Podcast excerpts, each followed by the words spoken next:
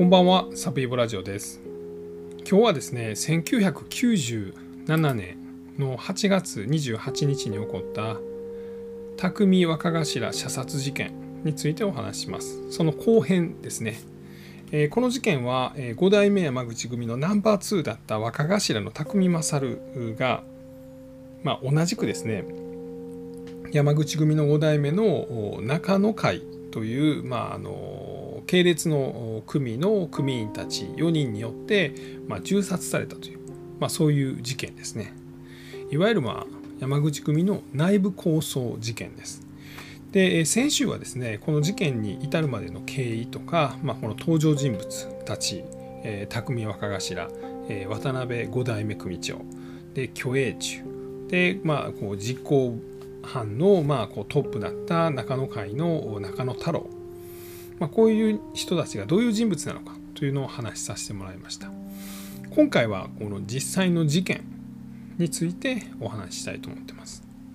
えー事件があった場所は現在の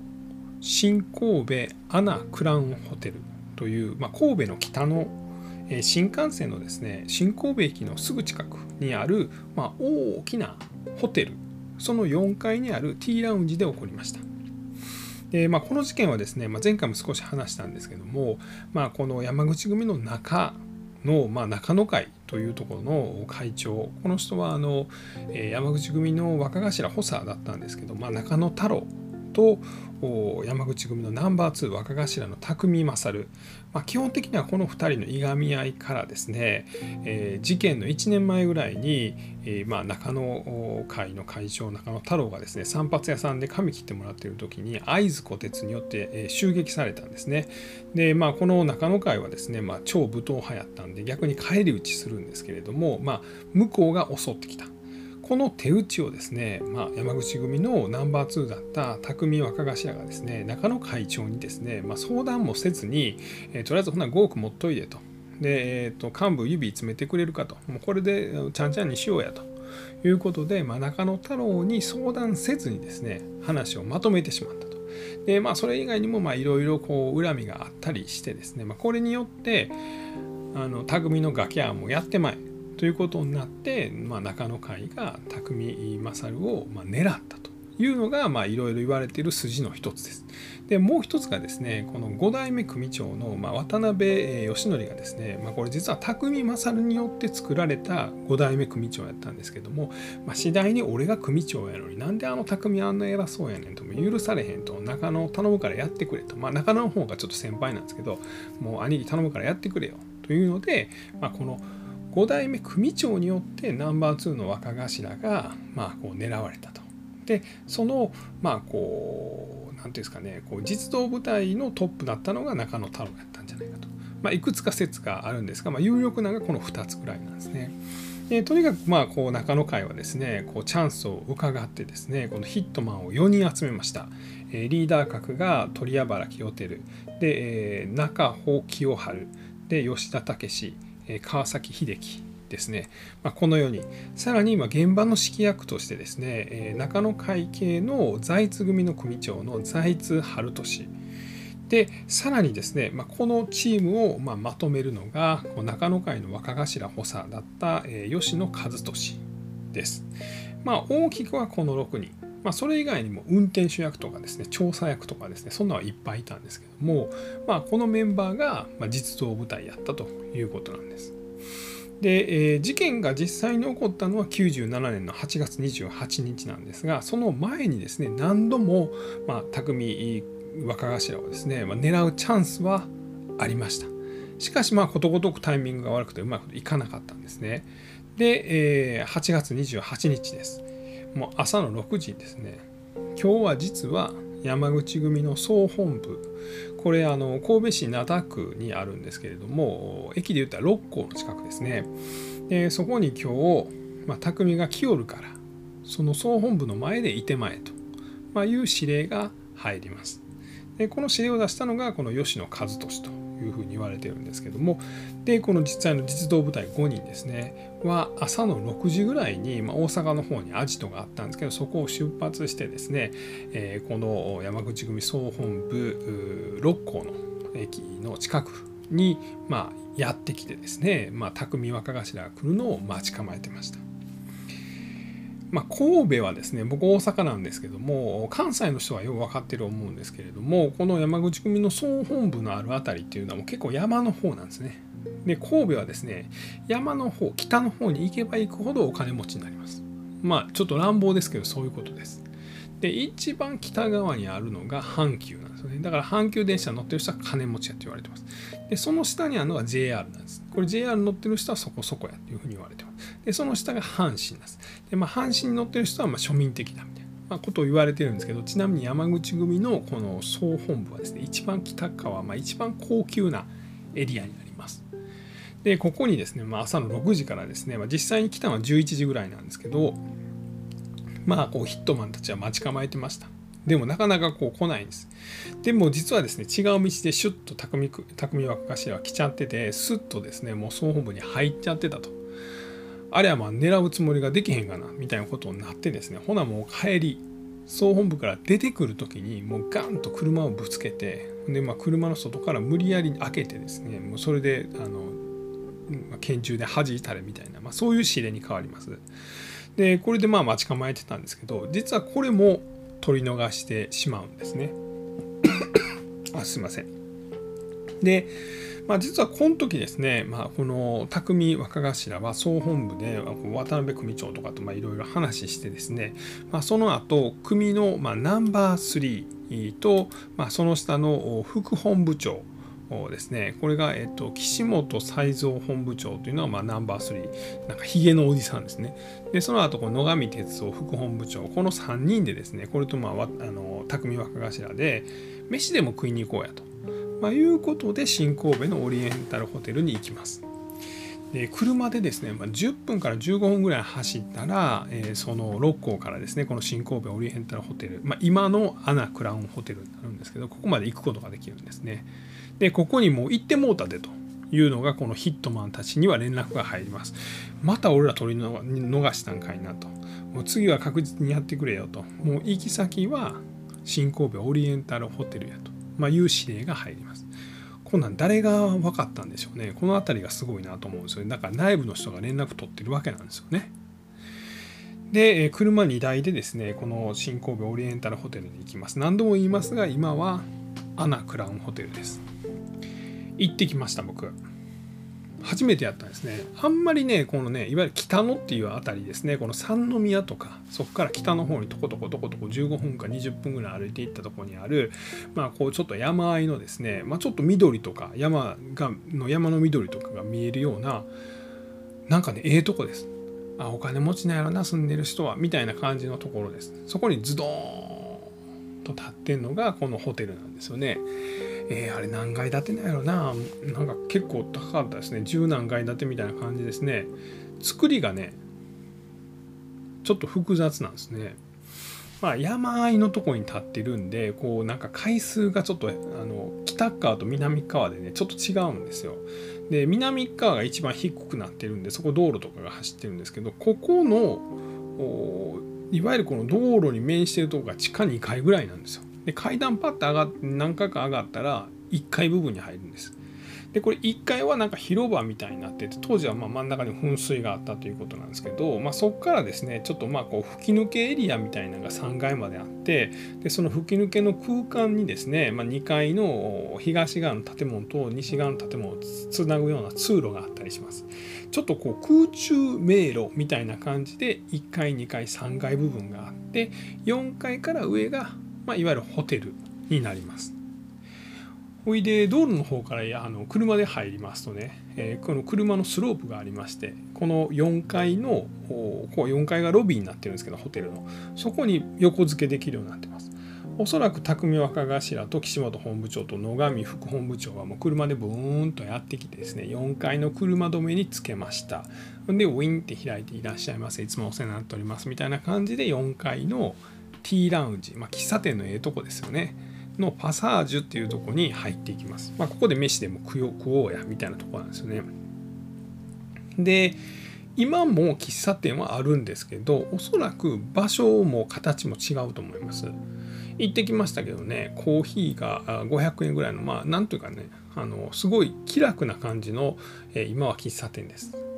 でもま当時はですねちょっと高級感のあるような席は全部ソファーですみたいななんとなくそんな感じであったそうです。でおそらく窓際にあったんじゃないかなと。西側か東側のどっちかの窓際にあったんじゃないかなと。窓際というかこう窓に面してるエリアにあったんじゃないかなと思われます。今はね結構ねホテルのロビーのど真ん中に喫茶店があるみたいな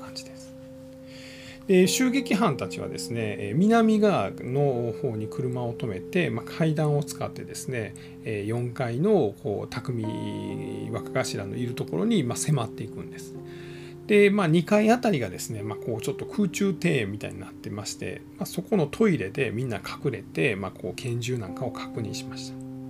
全員ですね青の上下のつなぎみたいなものにサングラスをつけて、まあ、そういう格好をやったということです。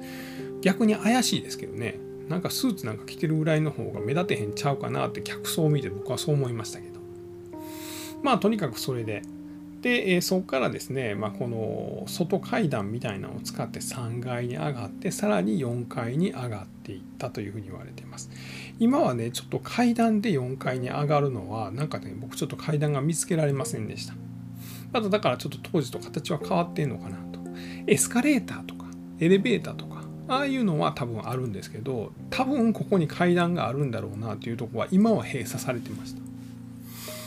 でそこからですね4階に上がって、まあ、エレベーターのところに身を隠してこれ南側のエレベーター。これエレベーターがね3箇所ぐらいあるんですけど南側のエレベーターの方に体を4人が隠してですね、まあ、チャンスを伺います。で北側の方にですねさっき言ってた車止めがありまして、まあ、さらにホテルの、まあ、こうロビーのカウンターですね、えー、そんなんがあるんですね。で北の方にボディーガードがおったそうですホテルの。なので、まあ、南側の、まあ、商店がちょっと並んでるんですけど、まあ、ホテルの1階ってなんかこう店あるじゃないですか。ちょっとブランドショップみたいな、まあ、その辺りをこうすり抜けてこの T ラウンジパサーパサージュに、えー、この実行犯4人は向かっていきます。で、え、ここにですねこのさっき言った3人匠と岸本本部長と野上副本部長がおって、まあ、飯食っとったんですけど、まあ、ここに近づいていって、まあ、最初に引き金を、まあ、引いたのは、まあ、いわゆるこの実動部隊のリーダー格と言われている鳥屋原です。これが2発撃ちました。でこれがですねえー、っと匠若頭に命中したというふうに言われています。2メーターぐらいの至近距離から2発撃ちました。で、えーまあ、さらに、えーまあ、倒れたところをもう2発撃ったということを言われています。で次に吉田武も撃ちました。で、えー、最終的にね合計、え、10発ぐらいこの実動部隊4人はですねこう銃弾を発射してるんですけどそのうち7発が、まあ、匠若頭に当たりました。で1発が、まあ、不幸なことに、まあ、その近くにたまたま座ってた60代の歯医者さんの後頭部に命中してしまいます。でその歯医者さんも倒れます。で、えー、匠若頭は、え、おそらく1時間後ぐらいですかねにはもう亡くなってしまいました。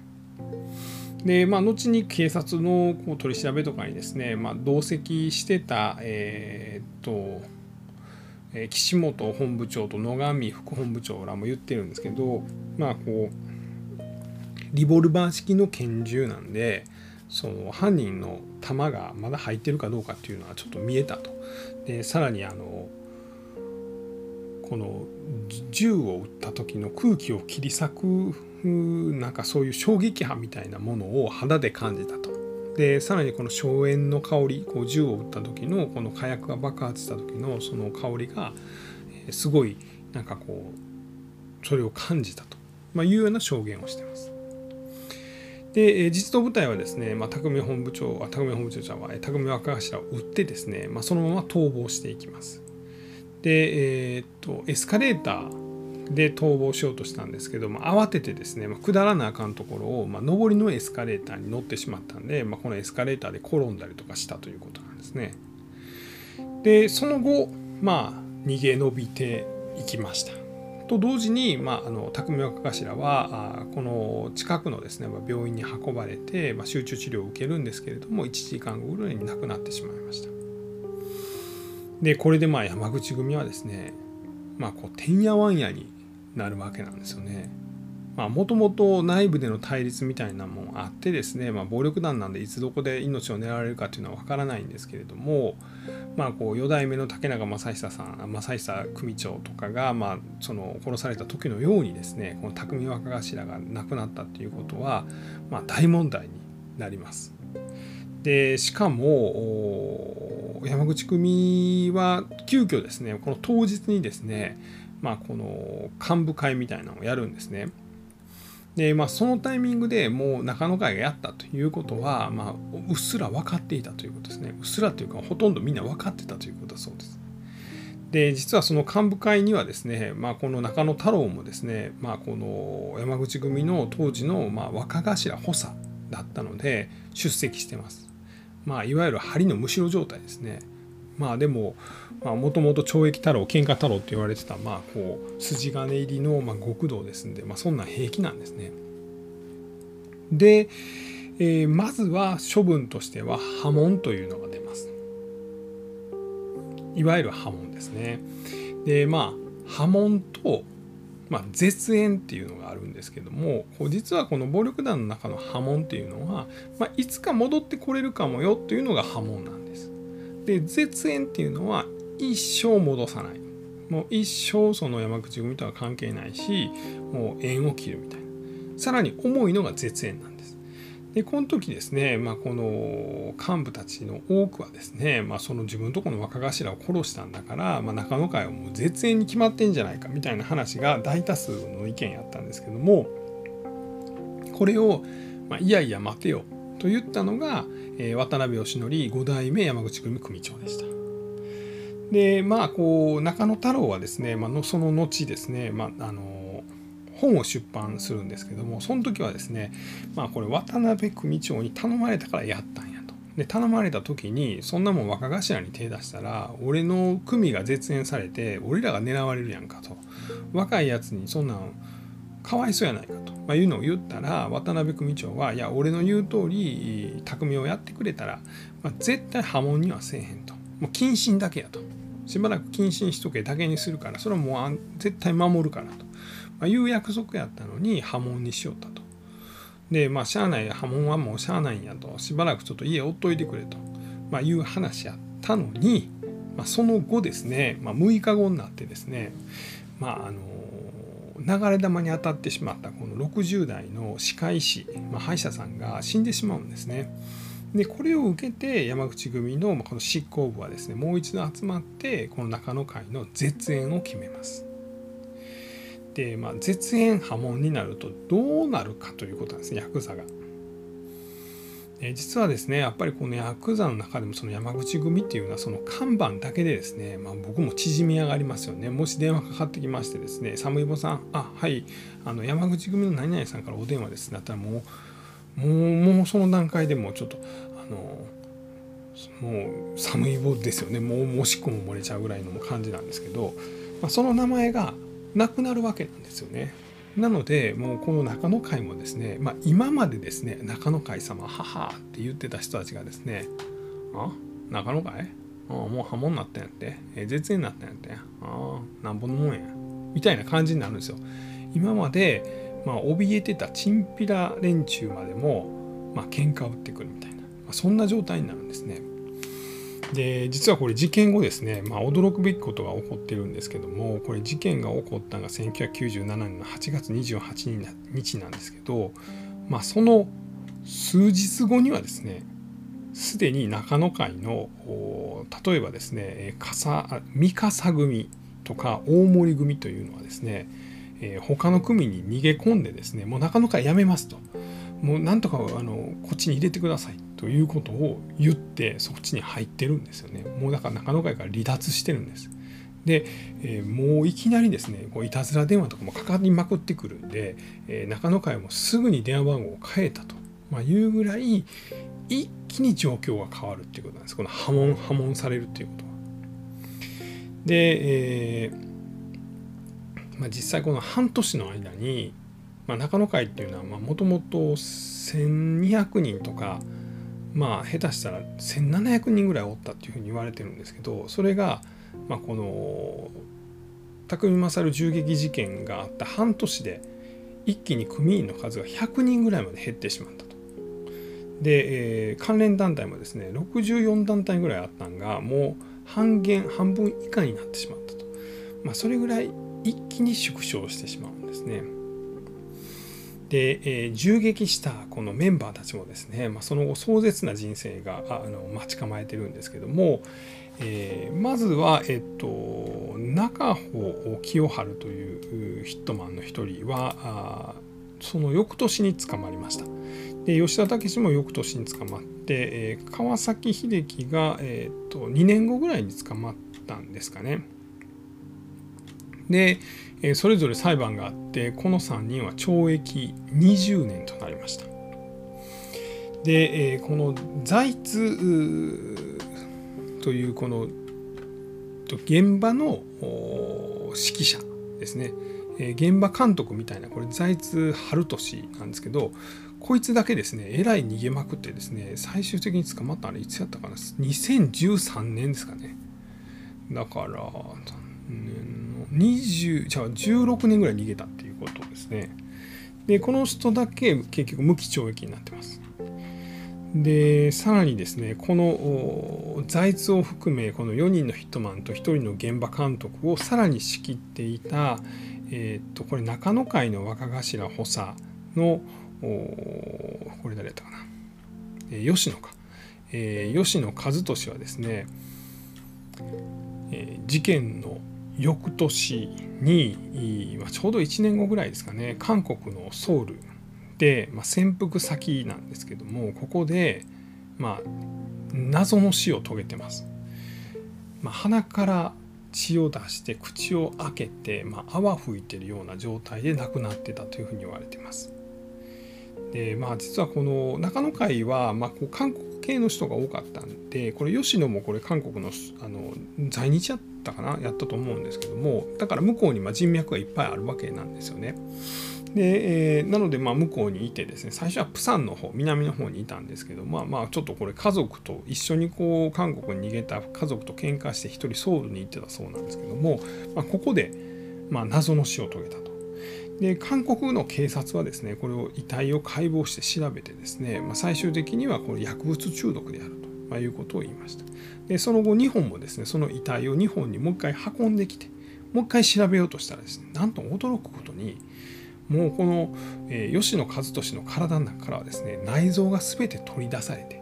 血が全て抜かれて脳まで取り出されたと。ほな何調べたらええねんというぐらいもう痕跡がなかったで、まあ、結局髪の毛を調べて、まあ、薬物の反応があったから、まあ、薬物中毒なのかなというような結果になってます。恐ろしいですよねでまあその事実動部隊3人はま逮捕されて懲役20年になりましたね。でえーと、さらに中野会へのこの報復っていうのはかなり熾烈を極めました特に匠組とかですね、えー、はかなりこの熾烈に報復を計画してまして、まあ、それぞれですね匠組の傘下がですね、まあ、こう復讐を計画しててでそれがまたグループを組んでですねあの合同で復讐するということで中野会の若頭だった山下茂雄がですね事件から2年後1999年の9月に、えー、雀荘ですね麻雀するところで、匠組の4人のヒットマンに、銃撃されて、亡くなりました。でまあさらにさらにですね、まあ、事件が続くんですけど今度は2002年になってですね今度は中野会の、まあ、ナンバー2だった中野会の副会長の、えー、広田健二まあ、実はこの人が死亡者なんな死亡者なんじゃないかという説もあるんですけども、えー、まあ、この人も沖縄で、まあ、沖縄の、えー、ヤクザに、え、射殺されました。で、えー、山口組の本体の方ですね、まあ、若頭がまあこう銃殺されてしまってそこからですね、まあ、しばらくこの若頭を置かない状態になりました。で、えー、まあこう、えー、若頭代行みたいなのがいたのかなですけどようやく8年ぐらい経った2005年に、えー、後の山口組6代目組長になる司忍が、まあ、ようやく若頭になりました。でさらにその年にですね5代目の、まあ、渡辺義則組長に、まあ、引退をさせるというような形でこの若頭だった司忍が、まあ、6代目の山口組組長になりました。でさらにその行動会の系列ですねこの司忍行動会なんですけどもこの系列の高山清が、えー、6代目山口組の若頭にその後就任したと、まあ、いうところです。でさらにさらにですね中野会にはですねまあこう怖いことが続きましてですね、えー、2006年の6月30日、えー、神戸の六甲アイランド海の方ですねの、まあ、倉庫にですねまあ、とある衣装ケースが破棄されたんですけども、まあ、この衣装ケースの中からですね体重わずか34キロになった、ま、襲撃犯の、ま、リーダー格であったと言われている鳥屋原清輝の遺体が発見されました、えー、事件からですね16年ぐらい経った時に、まあ、もう変わり果てたあ16年も経ってない。ごめんなさいごめんなさい。え、事件から9年後ですね。にですね、まあ、こう変わり果てた、え、こう実際の実行部隊のリーダーの、ま、遺体が出てきたと。で死因は衰弱死というふうにされてるんですけども、まあ、糖尿病もあったんじゃないかとか慢性なこう肝臓炎みたいなのもあったんじゃないかと。で歯がもうほとんどなくなってると。で、まあ、床ずれの跡も、まあ、すごいついてると、まあ、いうようなことからこれはかくまわれてたんじゃないかというふうにも言われてますしなんかこの衣装ケースのような狭いところにひたすら閉じ込められてたんじゃないか、まあ、そのような拷問を長時間受けてたんじゃないかと、まあ、いうようなことも言われています。この辺りはちょっとわからないんですけども最終的にまあロッコアイランドでまあ亡くなった状態でわずか体重34キロの状態で見つかってしまったと、まあ、いうことなんですね。なかなか恐ろしい話です。でさっきも言いましたっけ？あの現場のま指揮者だったこの財津は2013年の6月に埼玉の方で、え、逮捕されてます。16年間逃げ延びて。で最終的にこれは無期懲役になりました。で中野会はですね、まあ、こんだけ幹部連中が、まあ、次から次へと、まあ、やられましたんで、まあ、最終的にですね、えー、中野会の中野太郎がですね、まあ、こうあの絶縁された後もですね中野会を残してたんですけれども、まあ、もう解散しますと、まあ、いうことになって、まあ、このようやくこの事件は決着がついたと、まあ、いうふうに言われています。でそこからですね、えーまあ、今も続く、まあ、山口組はですね、まあ、神戸山口組とか、え、任教団体山口組とか絆会とか、まあ、そういう3分裂をしまして。でさらにはこの分裂した神戸山口組ですね、まあ、実はこれ分裂した当時これ分裂したのいつやったかな？2015年やったかな？にはですね、まあ、この神戸山口組にはこの山県組とか匠組とかですねこの山口組の本家本流が入ってたんですけれども、まあ、その辺りもま時代を経てですね最近では山県組で匠組が、まあ、山口組の方に戻ると、まあ、行動会の司忍の、まあ、6代目山口組の方にもう一度戻ると、まあ、いうような動きを、まあ、見せていると、まあ、いうことです。でまあ、この辺りの話ですね。あとはまああの4代目からですね5代目につなぐまでの間にあった、えー、竹中武ですね、えーまあ、4代目竹中組長の弟と、まあ、山口組の対立の話。あとまあちょっと少し昔の話ですね、まあ、夜桜銀次事件とか、まあ、そういうその話もま今後取り上げていけたらなというふうに思っています。えー、そんなところですかね。えー、今回は、えー、1997年の8月28日に起こった、えー、と5代目匠若頭銃殺事件についてお話をさせていただきました最後にねちょっとまあこれも時間だいぶ経ったんですけどもこのやっぱりその匠勝る若頭のですね、まあ、こう前回もお話したんですけども、えー、おそらく日本のヤクザの中で一番稼いだあヤクザやったんじゃないかというふうにな言ってるんですけどやっぱこのコネクションがまあ強烈にすごかったと。つまり人脈がすごかったんですね。でこの人はあの基本的には誰とも分け隔てなくこう付き合うみたいなところがあってですね、まあ、それこそその糸満事件で有名になった虚栄中なんかとも付き合ってましたし実際その住友銀行の中にもぐいぐい潜り込んでたという話ですし、えー、伊藤忠とか、まあ、そういう企業との付き合いもあったし、まあ、芸能界ですね、まあ、よく言われているのはあのスオという人が率いるこのバーニンググループとはま深い関係性を持ってたんじゃないかというようなことも言われてますしあとはね若手起業家ですね、まあ、学生東大卒で東大在学中にこう起業してたような、まあ、そういうその若い経営者とのま付き合いもあったと、まいうようなこともま言われています。であとはあれですねあのブラフク解放同盟ですね。まあ、この辺りもまいつかお話できたらと思ってるんですけどもこういう人たちとの付き合いもあったと。まあ、ほんまに人脈がすごかったと、まあ、3代目、まあ、カリスマと言われた、まあ、田岡組長もすごかったんですけど、まあ、やっぱりこの5代目山口組のこの匠勝若頭はまあヤクザとしてはすごかったんだなということを今回はとても感じました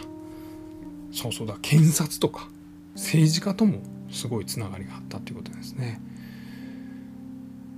恐ろしい時代やなとも思うんですけども、まあ、そんなことでございます。えー、ちょっと長々とすいません、えー、そんなとこでございます。最後まで聞いていただきまして本当にありがとうございます。